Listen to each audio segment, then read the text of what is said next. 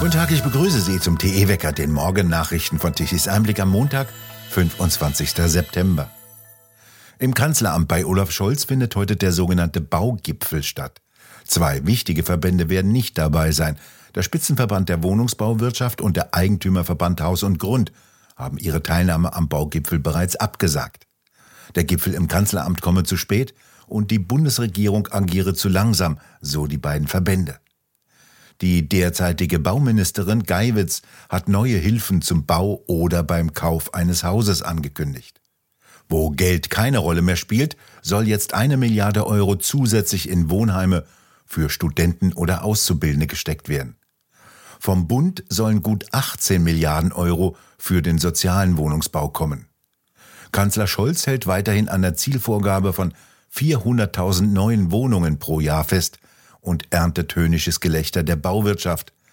Hohe Baukosten und stark gestiegene Zinsen haben dazu geführt, dass kaum mehr neue Wohnungen und Häuser gebaut werden können.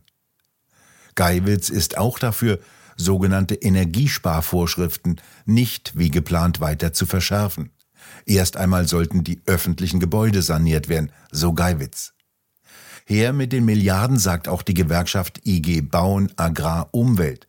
Sie fordert ein Konjunkturprogramm für den Wohnungsbau in Höhe von 50 Milliarden Euro. Extremisten der sogenannten letzten Generation versuchten am Sonntagmorgen, den Marathonlauf in Berlin zu stören.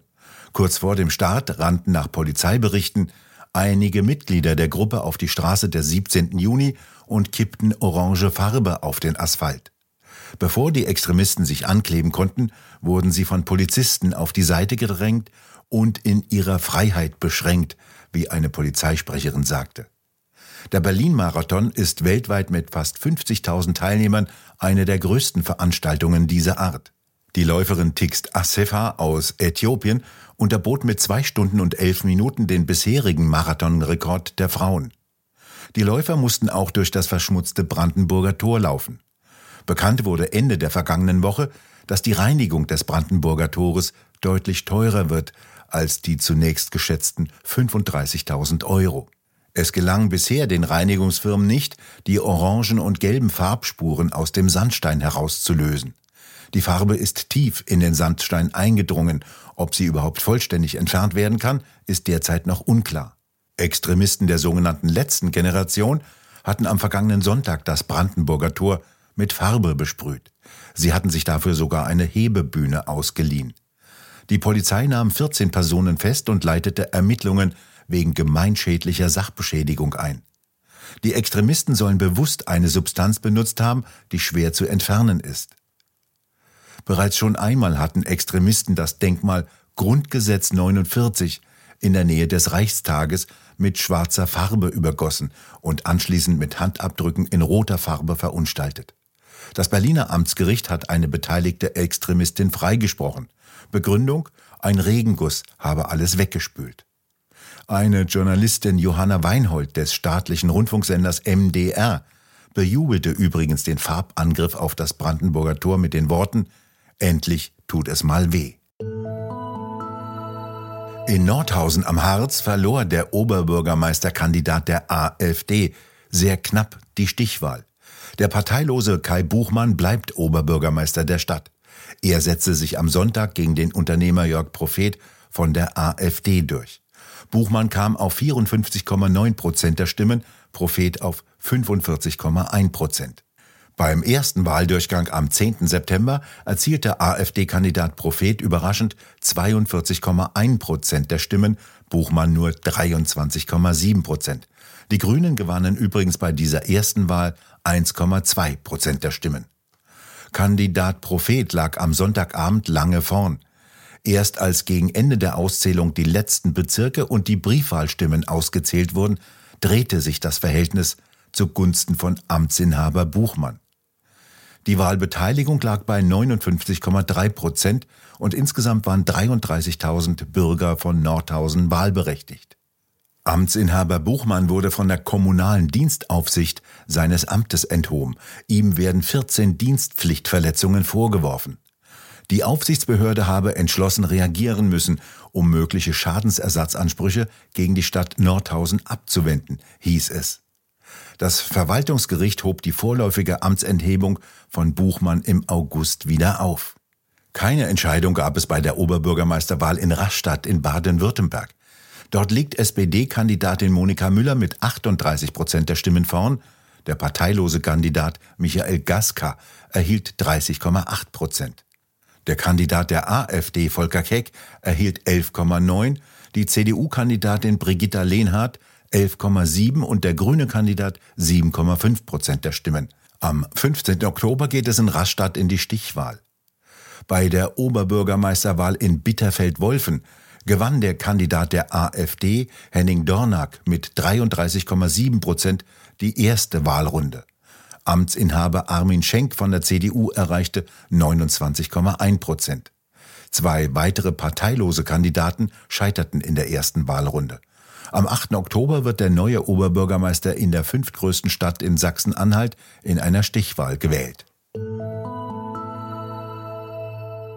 Markus Söder, Bayerns Ministerpräsident und Vorsitzender der CSU, wurde am Samstag auf einem Parteitag der CSU in München mit 96,5 Prozent der Stimmen in seinem Amt als Parteivorsitzender bestätigt.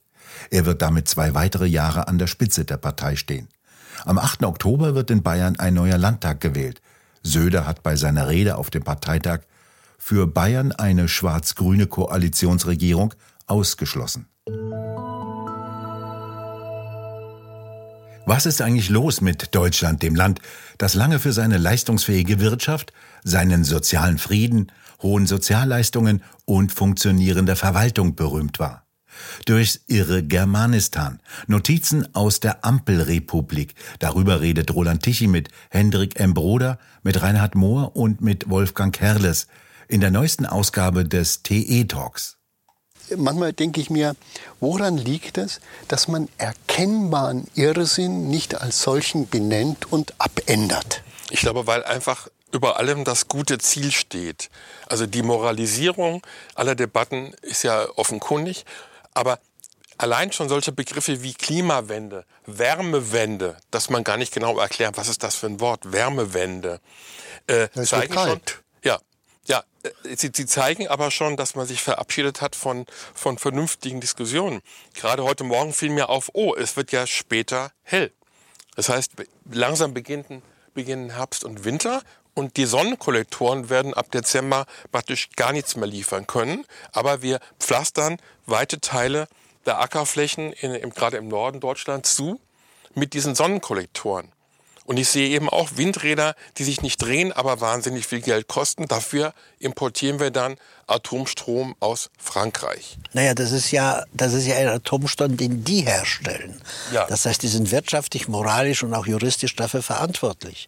Aber wir haben das Prinzip der Wende an sich erfunden, was ich irgendwie auch reizend finde. Ähm, die in der Nordsee stehen riesige Windräder und die haben noch nicht mal einen Anschluss, um den Strom, den sie produzieren könnten, ins Netz einzuspeisen. Das ist eine super Leistung. Das ist wie ein Restaurant, das ohne Gas und ohne Strom da ist, aber eine fantastische Speisekarte anbietet mit Gerichten, die sie nicht machen können. Aber Sie ne das ist Idealismus, glaube ich. Das vollständige Gespräch können Sie sich auf der Webseite tichiseinblick.de unter dem Stichwort TE Talk ansehen. Ein kräftiges Hochdruckgebiet sorgt über Deutschland für blauen Himmel und viel Sonnenschein. Es bleibt trocken. Die Temperaturen steigen bis Nachmittag auf 18 bis 23 Grad. Die Nächte werden unter klarem Himmel schon deutlich kühler. Die Temperaturen bewegen sich nachts um die 10 Grad. Nebelfelder am Morgen heizt die Sonne im Laufe des Vormittags schnell weg. Wind gibt's praktisch nicht. Auch die Sonne scheint schon deutlich weniger am Tag. Und damit zum Energiewendewetterbericht von Tichys Einblick. Deutschland benötigte gestern Mittag eine elektrische Leistung von 57 Gigawatt. Um 12 Uhr lieferten die Photovoltaikanlagen ganze 33,6 Gigawatt an elektrischer Leistung, aber nur für etwa zwei Stunden. Ab 14 Uhr sank die Leistung sehr rasch ab. Die knapp 30.000 Windräder lieferten um 12 Uhr eine elektrische Leistung von gerade einmal 7,5 Gigawatt. Um 19 Uhr konnten die Nachbarländer immerhin knapp 13 Gigawatt an Strom nach Deutschland liefern, wiederum zu einem satten Preis von 157 Euro pro Megawattstunde. Die Energiewender machen den Strom knapp und teuer. Schlechte Aussichten für ein Industrieland, das auf verfügbare und preiswerte Energie angewiesen ist. Wir bedanken uns fürs Zuhören. Schön wäre es, wenn Sie uns weiterempfehlen. Weitere aktuelle Nachrichten lesen Sie regelmäßig auf der Website tichiseinblick.de und wir hören uns morgen wieder, wenn Sie mögen.